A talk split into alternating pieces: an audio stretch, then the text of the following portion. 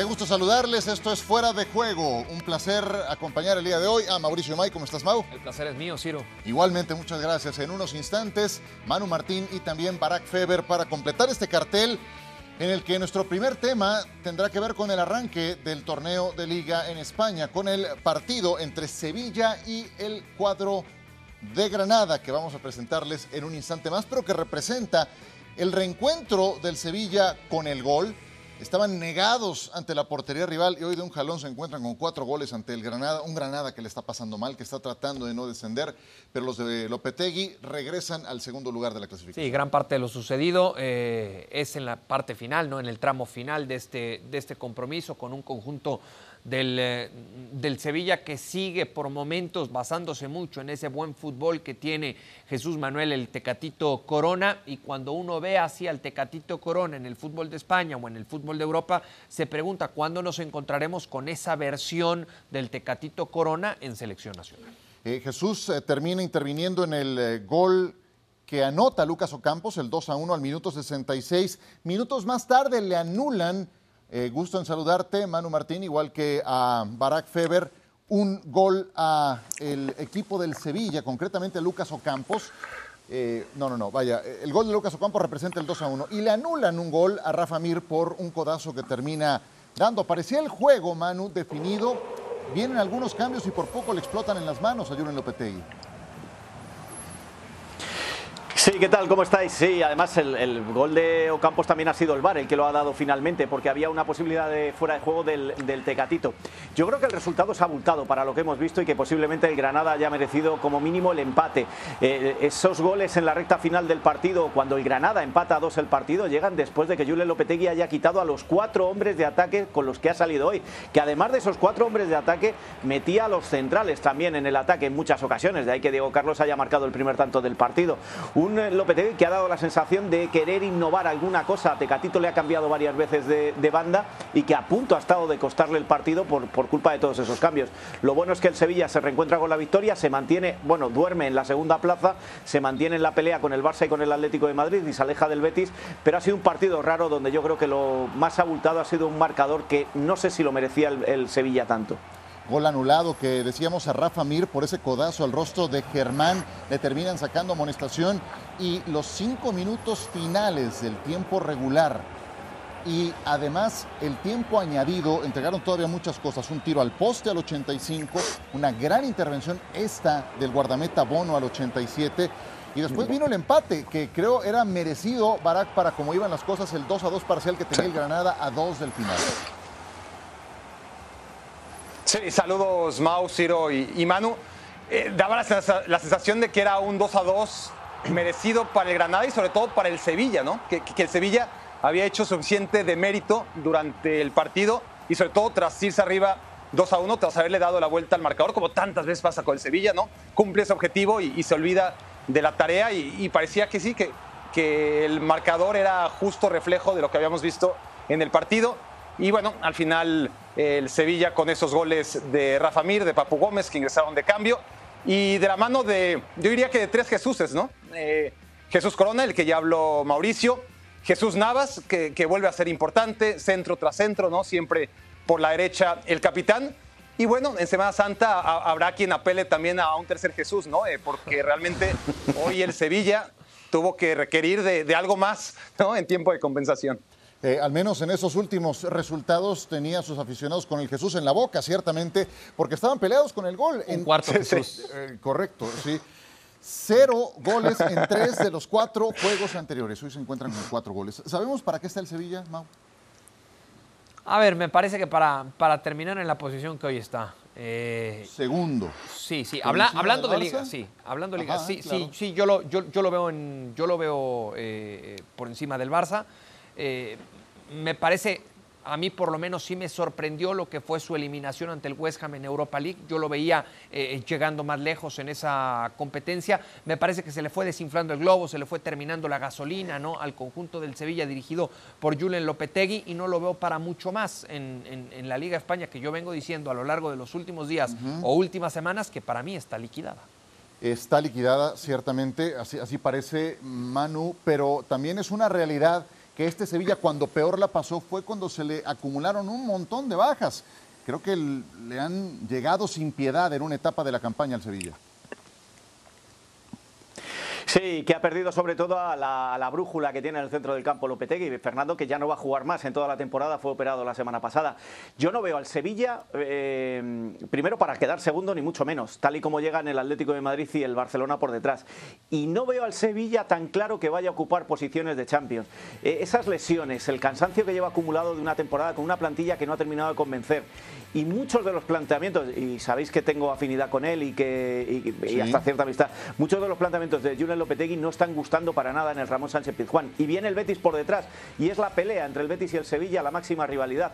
Y por ahí, por ahí es por donde creo que se le va a escapar mucho la fuerza al Sevilla. Yo creo que todavía va a tener que trabajar duro este equipo. Hay una cosa que no gusta en la grada del Ramón Sánchez Pizjuán este año, cada vez que he ido, ha sucedido y es los cambios en la segunda parte que mete Julen Lopetegui para aguantar el marcador. Por eso yo destacaba tanto lo de haber quitado a los cuatro de ataques, a, Martial, a Ernesiri, a Ocampos y al, y al Tegatito. Cuando los ha, quitado ha sido cuando ha llegado el, empate del Granada, con lo cual todavía creo que va a tener que remar mucho el Sevilla si se quiere asegurar la plaza de Champions. Barak, eh, ¿ves en riesgo la plaza de Champions para el Sevilla, como dice Manu?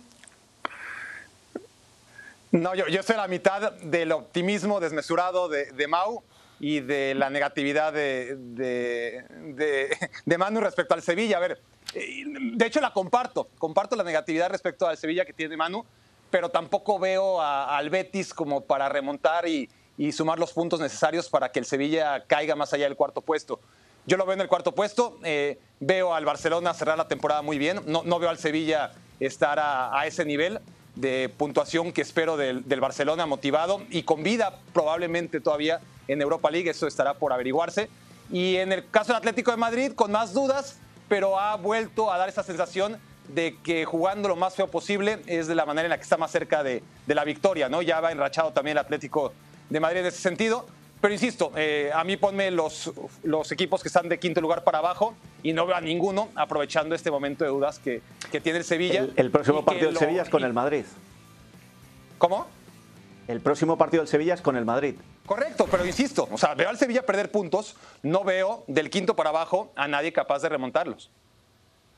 Eh, vienen de enfrentar al Barcelona, perdieron con ese gol de Pedri en un juego en el que el Barcelona fue claramente superior. ¿Cómo ves? Optimismo desmedido. Tal como me dijo Barak, ¿no? Sí, y, puede ser, y, puede ser. Eh, yo por lo menos no lo veo. Eh, quizás sí fui demasiado optimista, ¿no? Poniéndolo en la, segunda posición. Eh, yo no lo veo cayendo de puestos de, Champions. Me parece que va a terminar dentro de esos primeros cuatro lugares.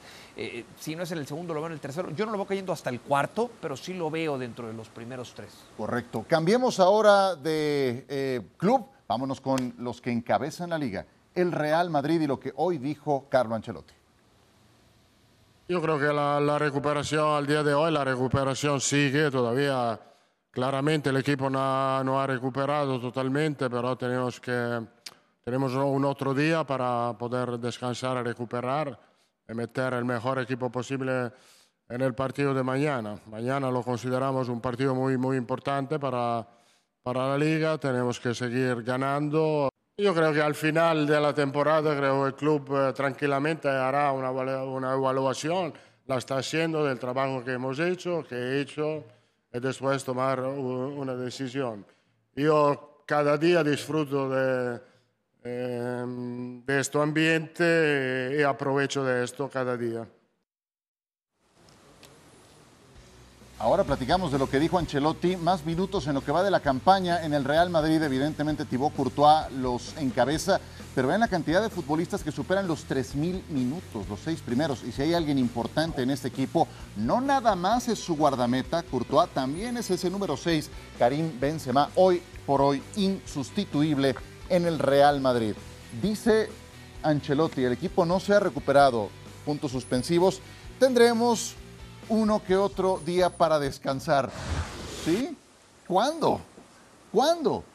Si luego, luego tienen la Champions. Entonces, ¿cuándo? ¿Cuándo se van a recuperar?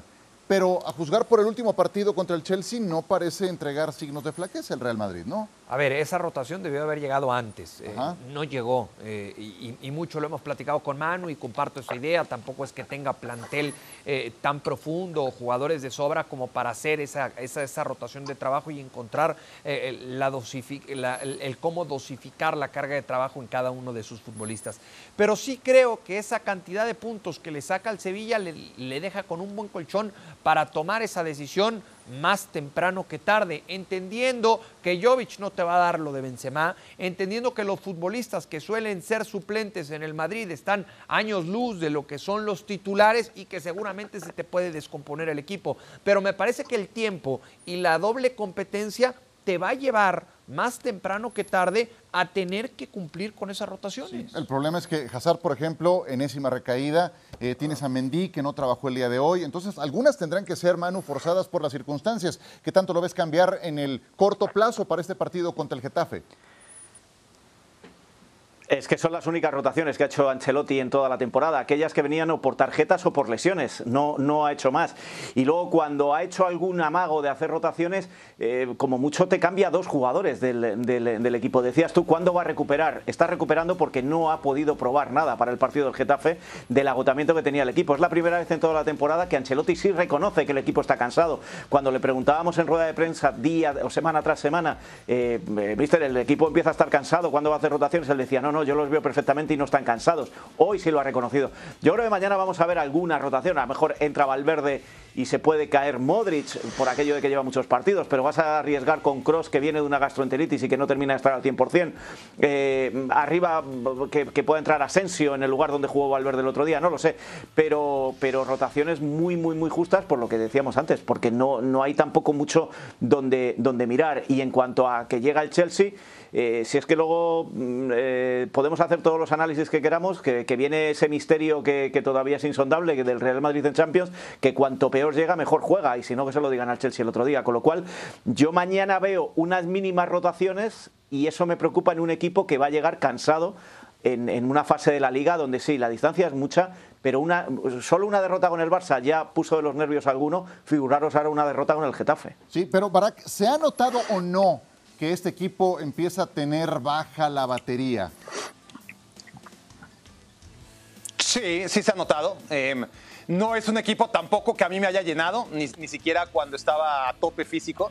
Es un equipo que depende mucho de jugadas, ¿no? No, no es un equipo que juegue muy bien, es un equipo que de repente hace muy buenas jugadas, porque tiene jugadores eh, como Benzema, sobre todo, y porque en el medio campo también tiene futbolistas que de repente conectan y hacen maravillas, ¿no? Eh, pone a Casemiro con Cross, con Modric a triangular, eh, Benzema cae a una banda, se apoya con Vinicius y de pronto dos, tres jugaditas por partido así y el Madrid las va sacando. Pero sí, la, última muestra, y solamente por hablar de la última contra el Celta, creo que, demuestra que, este equipo ya está muy justo, ¿no? Eh, o la penúltima, porque la ultimísima fue la, del Chelsea, ¿no? Pero a nivel local, contra el Celta depende de esos tres penales. Esa no Independientemente si eran o no eran, tiene que depender de, ¿Esa no te llenó el ojo, Barak? ¿No te llenó el ojo esa última exhibición contra el Chelsea? Sí. Sí, sí, sí, sí, sí, me llenó el ojo, pero, pero condicionada por muchos factores. Y el primero de todos al que alude Manu, ¿no? E, e, esa capacidad que tiene el Real Madrid y sobre todo esta generación, porque ya no es algo que nos lo hayan contado, ¿no? Es algo que hemos visto y una lección que deberíamos aprender porque todos los años este, la estudiamos. El Real Madrid en la Champions League se analiza aparte. a nivel local el Madrid sigue siendo un equipo que, honestamente más allá de lo físico, no es un equipo al que para mí le sobre demasiado. Sí le vimos, insisto yo, contra el Celta, eh, por hablar del último partido, un nivel bajo, pero bueno, eh, va, va, ahí, va ahí sacando los partidos, tiene una ventaja obviamente para administrar magnífica y salir campeón, y no creo que tenga muchos mayores problemas para ganar la liga. Otra cosa es hablarlo en clave Champions. Dale, que no se me entienda mal lo que voy a decir. ¿eh? La exhibición contra el Chelsea es la misma de los últimos 15-20 minutos que se hizo contra el Paris Saint-Germain. Pero como decía Barak, el, eh, ¿cuántos partidos más allá de esos dos recordamos buenos esta temporada del Real Madrid? Que no se, se me entienda mal y no le quito mérito a, a la liga del Real Madrid, como no se la quito el año pasado a la del Atlético de Madrid. Pero es que da la sensación de que últimamente la liga la gana en España el equipo que menos mal está. Es decir, el Real Madrid se ha aprovechado para tener esa distancia de los errores descomunales del presidente del Barcelona descomunales y del mal inicio del, Atlético de Madrid. Que el Barça y el Atleti estén mal le ha dado hasta el Sevilla la posibilidad de meterse ahí y el Real Madrid se ha aprovechado de eso. Igual que el año pasado se aprovechó el Atlético de Madrid de que Barça y Real Madrid estaban mal. Eh, no le estoy quitando mérito a lo que tiene el Real Madrid por delante y la liga la tiene casi ganada, pero hay que entender las circunstancias eh, con el juego que ha hecho el Real Madrid para que tenga esa distancia. Eh, hoy fue, fue muy interesante escuchar a Carlo Ancelotti porque como pocas veces lo escuché eh, hacer una culpa. Eh, y con casos muy concretos, como Dani Ceballos dijo, eh, para lo que ha entrenado este futbolista, casi casi dijo, he sido injusto con la cantidad de minutos que le he dado. Ojalá los pueda acumular un poco más adelante, ¿no? Habló de Gareth Bale, lo ensalzó, qué sé yo, ya sabes, pero... Esas, declaraciones, perdón, déjame detengo en esa, ¿no? Porque me recuerda a la que hizo el Cholo Simeone de Héctor Herrera. Y así podemos ir recordando muchos fragmentos de conferencias de prensa de otros técnicos que suelen hablar de esa injusticia por la poca cantidad de minutos que le da a ciertos jugadores. Correcto. Me parece que es un apapacho innecesario. O sea, si, tú venías viendo que venía trabajando también, ¿por qué no lo utilizaste? No me vengas a decir hoy, ya ha pasado el tiempo, no, es que fue injusto, porque no le di tantos minutos. ¿A quién quitas? Ah, entonces no me digas, entonces no me digas que en el trabajo estaba, estaba siendo mejor. No, evítate esa respuesta o esa declaración. es a lo único que voy. dicho que estaba haciendo lo mejor como no lo dijo el Cholo, dijo que estaban trabajando bien. Sí, pero, que, había sido, que había sido hasta cierto punto injusto. le ha dado pocos minutos para lo bien que ha trabajado. bueno, pero entonces, porque entonces no ha trabajado tan bien. No, porque entonces la pregunta aquí viene, ¿por qué no, rotaste? No es tan bueno. ¿Por qué no rotaste? No es tan bueno, porque tampoco es que cuando hayas visto a Ceballos. A ver, dime un partido en el que hayamos visto a Ceballos que digas, ah, mira, es que esos 15 minutos de Ceballos Qué bárbaro, ¿eh? Yo, si fuera Tony Kroos, yo si fuera Modric, ninguno estaría preocupado. Ninguno. Evítate, la, evítate la respuesta. No, no, la, cosa, como dice Manu, es Evítate la respuesta. Está bien, Eso pero, es todo. este... Eso es todo. O sea, porque de repente yo escucho a los entrenadores eh, declarar de, esta manera. No, no, ¿para qué lo declaras? Hoy como que trae ganas de hablar Ancelotti, entonces. No, porque, lo, porque si, si, el objetivo, si el objetivo ahí es apapachar a Ceballos, yo creo que el último que se la va a comprar es Ceballos. Es decir, Ceballos no creo que se vaya a dormir diciendo, ay, bueno, no soy titular, pero Ancelotti me reconoce y está, se siente mal por mí. No, no creo que, tenga ese efecto en Dani Ceballos tampoco, entonces estoy de acuerdo. Ahora, lo, que es cierto es lo que dice Manu, ¿no? A, final de cuentas, eh, uno piensa en el Real Madrid, independientemente de este partido contra el Getafe, y las rotaciones de Ancelotti son rotaciones por descarte. Hay tres rotaciones en este equipo, ¿no? Eh, una rotación es la del tercer delantero, Vinicius Benzema, más puede ser Valverde, puede ser Rodrigo, puede ser eh, Asensio. Otra rotación es a veces la de Modric, a él sí medio le, por la edad y, todo, sí le cuenta un poquito más los minutos y se los administra. Y la otra también por descarte, la de lateral derecho, ¿no? Porque entre que Carvajal rinde, no rinde, se lesiona y se vuelve a lesionar. Y Lucas, pues sí, responde, pero no es lateral. Esos tres puestos. y los demás, pues tienen minutos ínfimos, ¿no? Sí, bueno, no trabajo Mendy, lo decíamos, Marcelo o Nacho tendrían que entrar al quite en ese partido como lateral izquierdo. Contra el Getafe, te pregunto, Manu, ¿ves algún riesgo para el Madrid en ese duelo contra el equipo azulón? Me río porque veo el riesgo del ex o del cedido. El Real Madrid tiene muy malas experiencias con los jugadores cedidos cuando se enfrentan y mañana llega Borja Mayoral que ha dado varias entrevistas esta semana aquí en Madrid y ha dejado claro que, que, no le haría más ilusión que marcar en el Bernabéu y al Real Madrid porque es al equipo al que vuelve el año que viene. ¿eh? Está cedido de la, del Madrid a la Roma, de la Roma al, al Getafe y tiene que volver al Real Madrid. No, no veo demasiado. Eh, eh, Quique Sánchez Flores agarró el equipo cuando lo dejó Michel, le dio una vuelta, lo, levantó, le sacó de los apuros que estaba ahí abajo, pero llevan una racha otra vez eh, un tanto negativa, con lo cual veo muy superior al Real Madrid. Pero bueno, también veía al Real Madrid superior contra el Celta de Vigo y el Celta estuvo a punto de darle el susto de, muerte y, luego la superstición del, ex, con lo cual creo que sería de necio decir que el Madrid no es favorito, pero, pero ahora mismo, tal y como le veo yo al equipo y en Liga sobre todo, cualquier cosa puede pasar.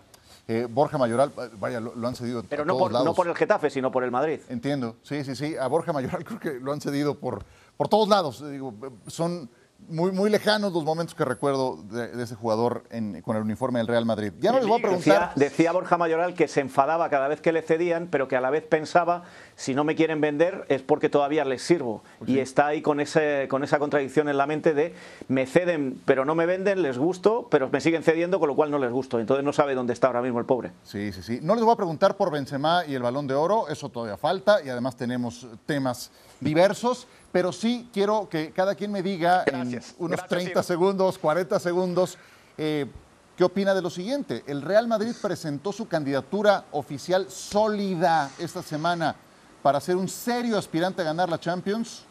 Barak. No, no. porque no la tiene que presentar, siempre lo es. Se llama Real Madrid y, e insisto yo con esas lecciones que no aprendemos. Llegue como llegue, vaya contra quien vaya, el Real Madrid siempre es un serio aspirante a ganar la Champions. Dicho lo anterior, y antes de acabarme los 40 segundos, en el camino se toparía con los dos mejores equipos de Europa, porque el Madrid es un buen equipo, porque el Chelsea es un buen equipo, porque el Bayern es buen equipo, pero hay dos equipos superiores. Uno es el City, al que enfrentaría en semifinales, y otro es el Liverpool, al que se vería en una hipotética final. Yo lo veo muy complicado. Un no seco y rotundo, bien argumentado por Barack Feber. ¿Qué dices, Mauricio? No, es, Más, es más el City y el Liverpool. Ok. Ya, sí, punto, aunque sea la competencia del Madrid. Bueno, nos están contando los segundos. No, no, no, pues tienes tiempo. Te ah, quedan 30 todavía. Tengo más. No, me, parece que, o sea, más allá de que vengamos diciendo que el Real Madrid se siente cómodo en esta, en esta competencia, yo creo que sí, llegas tarde o temprano a una altura del campeonato, me refiero a una posible semifinal o a una final, en donde te vas a encontrar con equipos que son mucho más profundos en cuanto a plantel y en cuanto a calidad individual. Sí me parece que hoy tanto el City como el Liverpool están por encima del Real. Correcto, van dos, dos no rotundos. ¿Tú qué dices, Manu? Eh, no, me ha quitado Barak parte de mis 40 segundos, voy a ser mucho más breve eh, y añado a lo que ha dicho Barak, quitándome tiempo. Eh, ¿le, dabais, ¿Le dabais favorito después del partido del Parque de los Príncipes? Yo creo que se le da ahora favorito por lo que ha hecho en la cancha del Chelsea. Estamos en medio de esa euforia como a, a Benzema el Balón de Oro. Vamos a verlo con un poco de perspectiva. No digo que no pueda ganarla el Madrid la Champions, pero, de, eh, pero no, le no podemos pasar de 0 a 100 en un segundo. Que convence más sí podemos hacerlo porque ya lleva una trayectoria, pero con el Real Madrid yo sigo sin verle y sobre todo por lo que habéis dicho todos. Eh, Liverpool para mí es el mayor favorito, lo vengo diciendo desde septiembre, y Manchester City el segundo. No les podría dar un no tan rotundo cuando los he visto una y otra y otra vez transformarse cuando juegan la competencia europea. Es un equipo que tiene un intangible. En París les viste transformados también, ¿no? Que entra eh, no, no, no, no, exactamente. Ahí les pasaron por encima, pero su guardameta lo sacó adelante y avanzaron. Entonces, por eso no es un no tan rotundo el que, el que entrego a eso. Sí, ese, ese modo Champions del Madrid me hace dudarlo un poco. Eh, así es como está la liga en este momento, con el Sevilla ya subiendo al segundo puesto. El Barcelona tiene todavía su juego de esta jornada y uno más pendiente y podría regresar a la segunda posición. El Vasco Aguirre con el Mallorca estará enfrentándose a su ex equipo, al Atlético de Madrid. Lo escuchamos. Es, es un equipo que está jugando el descenso, es decir, un equipo que esté jugando el descenso y no ponga intensidad pues apaga y vámonos, no, no, no, tiene sentido que lo haga. Entonces, lo mínimo que nosotros le podemos pedir a nuestros jugadores es intensidad, concentración, eso, eso, que, quieran. Y eso es lo mínimo que le pides a un profesional, que, que le pagas y que, y que está para eso, ¿no? Luego otra cosa, ojalá juegue mejor, pues sí, ojalá entre los goles, pues también, ojalá ganemos, ¿dónde firmo? Pero la verdad es que este, intensos, intensos, intensos. Cero importancia, eh, eh, no te regala nada, el Atlético de Madrid no te regala nada, nada. Juegas un amistoso y juega igual, juega la Champions, juega igual, juegas en Liga, juega igual, igual de intenso quiero decir, no, no de táctico, que ahí no me meto. No, no, no, no, van a jugar 11 grandísimos jugadores, Carlos, y van a jugar con mucha intensidad y nos van a exigir. Yo no creo, no creo que estén pensando en la Champions. Eh, en nuestro partido estarán pensando en la Liga sin lugar a dudas. Muy bien, ahí está el Vasco Aguirre que se va a enfrentar al Atlético de Madrid. Los próximos partidos para el Mallorca aparecen en pantalla. Entró al quite en los últimos días Javier Aguirre después de haber sido destituido en su cargo con Rayados de Monterrey. Supongo que el Atlético de Madrid esta vez no va a jugar con 1-5-5 como lo hizo en su partido en Etihad ante el Manchester City. Supongo que va a rebasar la mitad de la cancha y propondrá un poco más, por más que el cholismo esté muy arraigado en este plantel, Manu. Te noto negativo con ese tipo de juego, ese tipo de juego que al Atleti pues le mantiene vivo en, Champions, cosa que, por ejemplo, el Barcelona está jugando la Europa League, con lo cual eh, algo bueno tiene que estar haciendo ese tipo de juego, por poco que nos guste, pero es efectivo. A ver, eh, hoy también el Cholo ha reconocido que el equipo está cansado, aún así no creo que haga rotaciones en el día de mañana, aunque está pensando en el partido del miércoles. Tiene un día más de descanso que, que por ejemplo, el Real Madrid, cuando Ancelotti ha dicho que estaban cansados, vamos a ver qué es lo que sucede. Y cuando Javier Aguirre hablaba de intensidad contra el Atleti tienes que jugar con intensidad, pero es que este Mallorca es lo que ha perdido, la identidad esa de la intensidad que tenía la perdió con el anterior, eh, el anterior técnico. Y ahora Javier Aguirre es lo que trata de recuperar, pero no lo está consiguiendo. Y además pierde a Salva Sevilla, que es el hombre que más intensidad le pone en el centro del campo al Mallorca. Yo veo a a, un Javier Aguirre que no lo va a pasar bien en los partidos que le quedan, ahí estaba el calendario, y a un Atlético de Madrid que sinceramente digo un poco lo del Real Madrid por aquello de que la Champions es importante. No va a haber rotaciones y esto le puede costar en un momento del partido. Y no, Siro, no vamos a ver un 1-5-5 mañana. No, me parece muy bien. Son, los retos además de Javier Aguirre, ¿no? Retomando el tema del que ya hablaba eh, Manu Martín, lo difícil, Mau, que lo va a pasar con este Mallorca. Eh, es, esos campos de terracería en los que tienes que tratar de entrar al quite para evitar el descenso, son en donde muchas veces ha funcionado Javier, ¿no? Volvemos al tema de la comodidad. Recién, recién eh, utilizábamos este término para describir al Real Madrid en Champions. Tengo que volver a utilizar el mismo término para hablar de Javier Aguirre con los equipos que pelean por permanecer en la primera división, sobre todo por lo sucedido recientemente con un tremendo equipo, con un gran plantel como fue Rayados de Monterrey, en el cual fracasó y se tiene que decir tal cual Javier el Vasco Aguirre. Llega a esa, a esa zona donde suele sacarle un buen provecho a sus, a sus futbolistas, eh, eh, entregarles o aportarles o transmitirles esa intensidad con la que tienen que jugar cada partido. Cuando llegó dijo, vengo a jugar siete finales. Perdió quizá la más importante contra el Getafe, en una zona en donde no podía perder, tomando en cuenta que pelean por lo mismo, por permanecer en, en la primera división. Era la diferencia un punto con el Cádiz, ya es de dos. No puedes seguir dejando puntos en el camino. Ahora que hablas de esa forma de trabajar de Javier Aguirre, eh, Barak, si hay alguien que ha sido efectivo en el convencimiento colectivo de sus soldados año tras año, durante una década, ha sido justamente el Cholo Simeone, que es justamente el rival que va a tener Javier. Sí, sí, y es un mérito tremendo, ¿no? Eh, porque claro que no han sido solamente altos, han sido altibajos, lo normal en un equipo de cualquier calibre después de 10 años, ¿no? Y, es tremendo como este equipo, cuando hemos dado por cerrado el ciclo, todo el mundo eh, ha dicho en algún momento, ya se, acabó el ciclo Simeone, se cierra. Desde hace 4 o 5 años estamos con esa cantaleta, ¿no? Manu Martín y el Cholo Simeone y, y, este, y, Manzano y Cerezo son los únicos cuatro que, que, nunca, ajá, Miguel Ángel Gil, Cerezo y, Manu, más la familia de Simeone son los únicos que no han dado por cerrado ese ciclo y, con razón, porque es un ciclo que se reabre otra vez, eh, jugadores van y vienen eh, y la leyenda ahí es y seguirá siendo hasta el día que quiera Simeone. En cuanto a Aguirre, Aguirre, sí, eh, retomando un poco lo que habla Mau, da la sensación, y lo comprobamos en este paso con el Monterrey, ¿no? Mientras menos herramientas le des, más cómodo está, ¿no? Porque da la Salah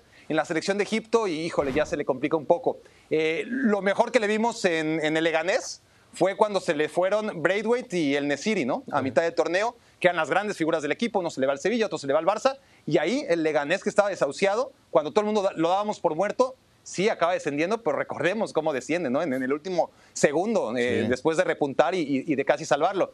Entonces, en este Mallorca, que, que, fue muy optimista a la hora de configurar su plantel, ¿no? Porque porque me dije, ah, Kangin Lee por aquí, Cubo, los juntamos, los adolescentes. No, para pelear el descenso no te sirven. O sea, eh, Javier Aguirre casi que cuenta con dos elementos menos en ese plantel.